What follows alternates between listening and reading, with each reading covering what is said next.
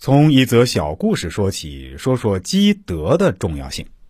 上集有个成语叫“请君入瓮”，讲的是唐代武则天时期的两个人，一个周兴，一个来俊臣，都是小人，专门借武则天的势力制造冤狱，杀人如麻，不积德，作恶多端。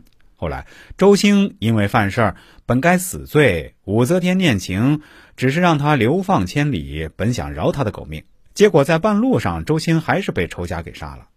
来俊臣最终也被处死。以古喻今，这些人大红大紫，但是不注意积德，后来落马了，几乎没有人同情他，反而叫好一片，骂声一片。这种事情不少见吧？所以说，不积德行善，出来混总是要还的。后人总结的一命二运三风水四积阴德五读书六名七相八敬神九交贵人十养生的名句中，积德占到第四位，可见其分量之重。积德分为阳德和阴德，积累阳德能够让自己现世得到比较快的福报，能旺自己的人生几十年，会旺及自己父母、妻子和丈夫。使得现世的生活得到快乐和幸福。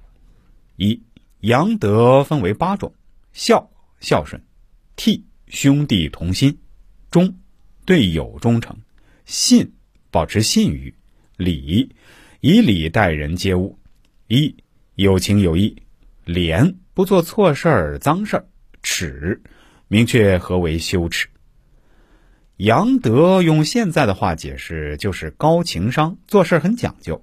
比如孝顺父母，这个大家都知道。但是，孝顺不是愚孝，不是唯命是从。举例来说，你娶了个老婆，父母却不喜欢她，总挑媳妇儿毛病。那么，真正的孝顺应该怎么做？难道父母不喜欢你就和老婆闹离婚？当然不是，那是愚孝、情商太低的表现。真正的孝顺应该是协调好父母和妻子之间的关系，多说对方的好处，让两边都开开心心，渐渐消除隔阂。